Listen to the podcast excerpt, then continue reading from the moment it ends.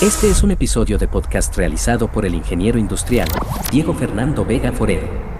Como opción de grado para acceder al título de especialista en innovación docente mediada por TIC, mediante el trabajo de grado denominado Modelo de episodios de podcast como herramienta didáctica para mejorar el aprendizaje de los estudiantes del programa Administración en Seguridad y Salud en el Trabajo en Uniminuto Pitalito.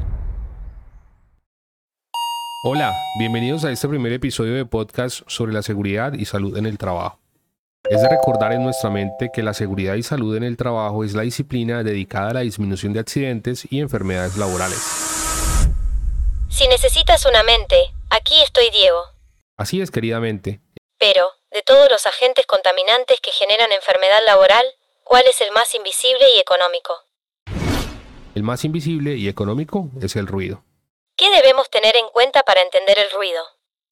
El ruido es un agente contaminante de la higiene industrial y proviene de una energía de tipo mecánica. El ruido puede definirse como un sonido molesto que al ingresar por medio del pabellón auricular llega al conducto auditivo para ser transformado en señales. Pero, ¿cuáles fueron los primeros estudios para determinar el ruido como un agente contaminante? Bernardino Ramazzini es el padre de la salud ocupacional. Escribió el tratado sobre las enfermedades de los trabajadores en 1970 Allí aglomera sus observaciones y estudios sobre la salud pública y epidemiología sobre diferentes oficios y propone riesgos para 54 profesiones. Uno de los primeros estudios frente al ruido fue el realizado por Ramazzini sobre la sordera de los herreros. En 1713, desde ese momento, la hipoacusia inducida por ruido es una dificultad de salud pública que avanza con la creciente industrialización. Para entender el ruido, es necesario conocer el sonido. El sonido puede definirse en relación a sus cualidades como tono e intensidad, esta última determinando la amplitud. La velocidad del sonido en el aire a 20 grados centígrados es de 340 metros sobre segundo. Al aumentar la longitud de la onda, la frecuencia disminuye. La unidad de intensidad del sonido es el decibel. Al aumentar la amplitud, se aumenta la cantidad de decibeles. Algunas cualidades del sonido son tono, Establece la frecuencia del sonido y su unidad de medida es el Hertz. Determina los tonos agudos y graves. La intensidad está relacionada con la amplitud de la onda. La intensidad es proporcional al cuadrado de la amplitud y establece la fuerza o debilidad del sonido. ¿Cuál es la unidad de medida del ruido? Para medir el ruido utilizaremos los niveles de presión sonora. Estos se miden en decibeles. Determinan la intensidad del sonido que genera la presión sonora. ¿Cómo se determina la presión sonora? Se usan escalas logarítmicas debido a que la respuesta del oído no es lineal, es decir, la respuesta no es proporcional al valor absoluto del estímulo, sino que lo es a la relación entre el estímulo y el valor umbral. Las frecuencias audibles para el oído humano van de 20 a 20.000 ciclos por segundo, que se conocen como Hertz, y se abrevia HZ. De 0 a 20 Hz son infrasonidos y de 20.000 Hz en adelante son ultrasonidos. ¿Cómo entender la fisiología del oído? El sonido es percibido por una persona cuando el elemento sonoro incide en el oído, desencadenando el proceso de percepción. A través del pabellón auricular ingresan las ondas sonoras al oído medio, pasando por el tímpano, posteriormente llegando a la cadena osicular, yunque, martillo y estribo, y llegando al oído interno con apariencia de caracol, donde se encuentra el líquido linfático, que es el que transmite finalmente las variaciones de presión al órgano de Corti, donde se produce la integración e interpretación de dichas señales. Actúa de traductor, transformando la señal física en fisiológica. El sonido es la vibración mecánica de las moléculas de un gas, de un líquido o de un sólido, agua, aire, paredes, entre otros que se propaga en forma de ondas y que es percibido por el oído humano, mientras que el ruido es todo sonido no deseado que produce daños fisiológicos y o psicológicos. ¿Todos los tipos de ruido son iguales? Algunos tipos de ruido son ruido continuo estable, es aquel que tiene niveles de presión sonora casi constantes, con fluctuaciones inferiores o iguales a 5 decibel A durante un periodo de medición de un minuto. Se caracteriza por niveles de presión sonora que no representan cambios rápidos o repentinos. Ejemplos de estos ruidos son producidos por los motores.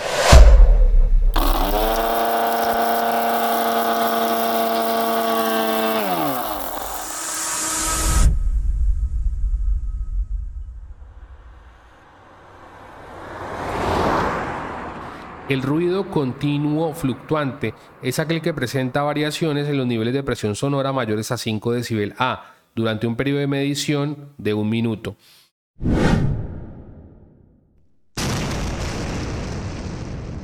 El ruido de impacto se caracteriza por una elevación brusca de ruido en tiempos inferiores a 35 milisegundos y una duración total de menos de 500 milisegundos. Por ejemplo, arranque de compresores, impacto de carros, cierre o apertura de puertas. ¿Cuáles son las características del ruido? Estas son algunas de las características del ruido. Es un contaminante que pensamos que es invisible, es el contaminante más económico. Se produce con facilidad y no se requiere mucha energía para producirlo. Se percibe solo por un sentido, el oído. Esto hace que se desestime sus efectos negativos. Sus efectos perjudiciales solo aparecen con el paso del tiempo. La exposición al ruido puede generar afectaciones en las personas teniendo en cuenta el grado de agente contaminante, el tiempo de exposición y las características individuales. A esto se le denomina historia natural de la enfermedad y puede empeorar de acuerdo a las características y sensibilidad del trabajador. Existe una curva de medición que determina la capacidad de poder escuchar un sonido, los cuales son la curva A, decibel A, Mide la respuesta del oído ante un sonido de intensidad baja, es la que se asemeja a la percepción logarítmica del oído humano. Se utiliza para establecer el nivel de contaminación acústica y el riesgo que sufre el hombre al ser expuesto a la misma. Curva B, decibel B. Su función es medir la respuesta del oído ante intensidades medias. Curva C, decibel C. Mide la respuesta del oído ante sonidos de gran intensidad es tanto o más empleada que la curva A. A la hora de medir los niveles de contaminación acústica también se utiliza para medir los sonidos más graves. Curva D, decibel B, se utiliza para estudiar el nivel de ruido generado por los aviones. Curva U, decibel U, es utilizada para medir ultrasonidos no audibles por los seres humanos. Sin embargo, el oído humano es sensible a sonidos cuyos niveles de presión acústica están comprendidos entre los 0 decibelios mínimo audible y 120 decibelios, umbrales del dolor. ¿Cuáles son los factores que influyen en la exposición al ruido? Factores que influyen en la exposición al ruido. La intensidad, el tipo de ruido, tiempo de exposición al ruido, la edad, la susceptibilidad individual y el sexo. Algunos efectos del ruido en las personas son sordera de transmisión. Se trata de la inflamación en el oído medio. Generalmente con la no exposición al agente contaminante se obtiene mejora. Sordera de percepción. Se ve al daño generado en la cóclea, estableciendo muerte celular. Como consecuencia, el oído no se recupera y la pérdida de la audición es permanente.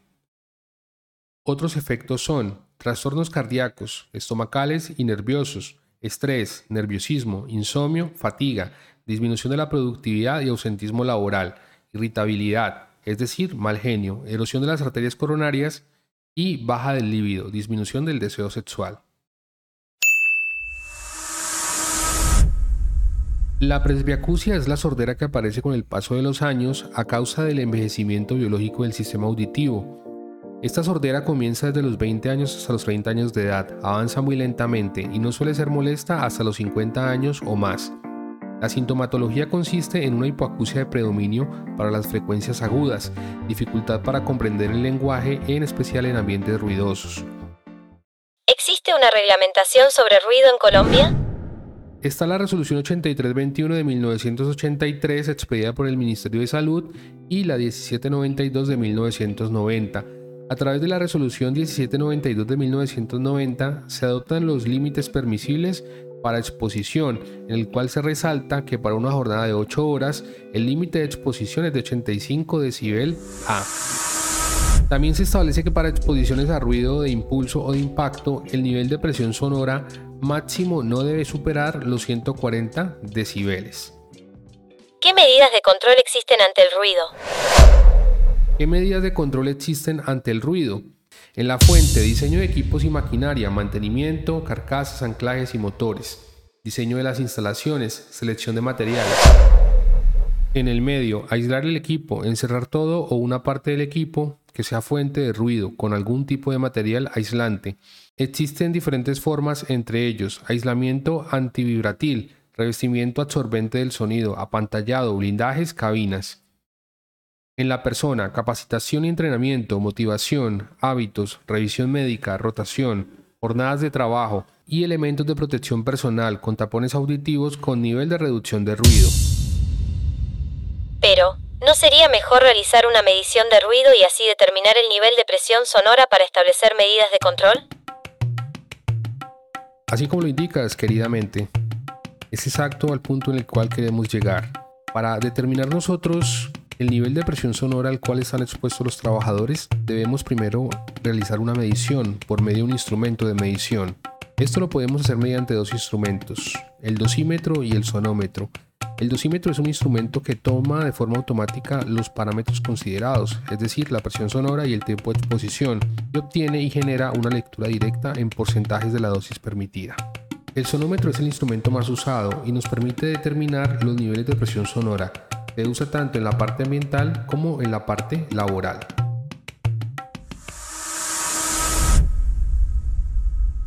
Existen clases de sonómetros. El sonómetro clase C se utiliza en laboratorios para obtener niveles de referencia. El sonómetro clase 1 permite el trabajo de campo con precisión.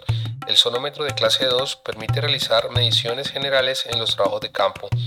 Y el sonómetro clase 3 es el menos preciso y solo permite realizar mediciones aproximadas, por lo que solo se utiliza para realizar reconocimientos.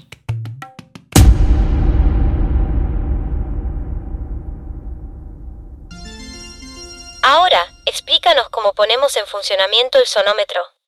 A continuación, te cuento cómo debemos hacer para poner en funcionamiento un sonómetro.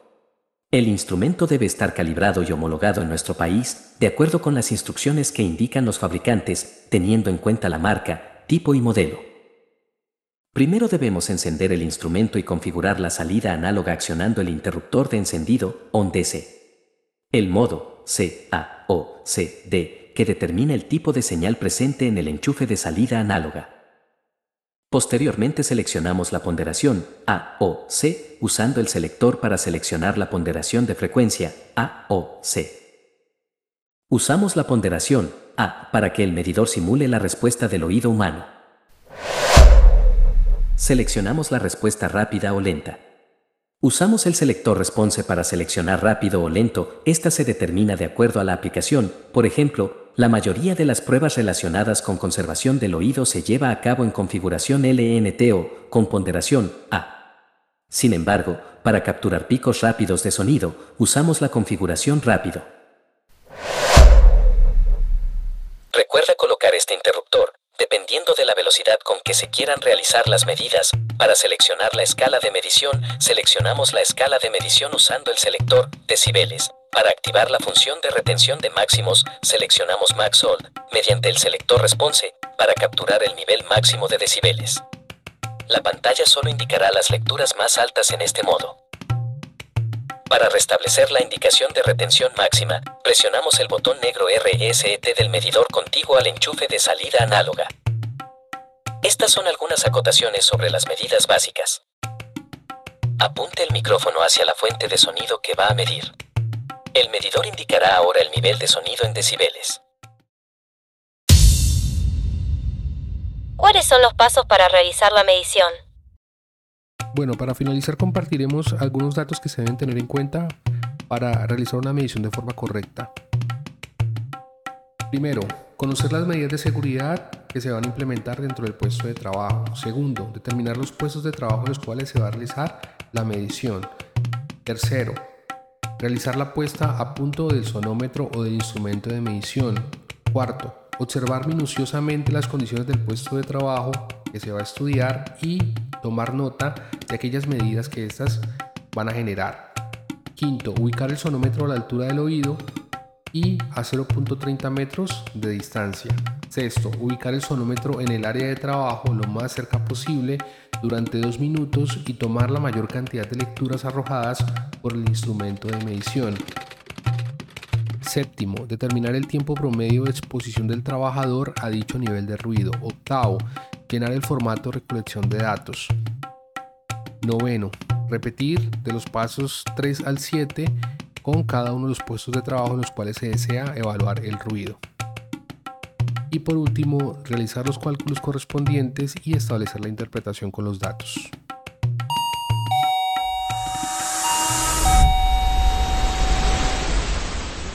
Bueno, y aquí terminamos nuestro primer episodio de podcast sobre seguridad y salud en el trabajo, el cual tiene como título Protocolo para la medición de ruido. Muchas gracias a todas aquellas personas que hacen parte de este proyecto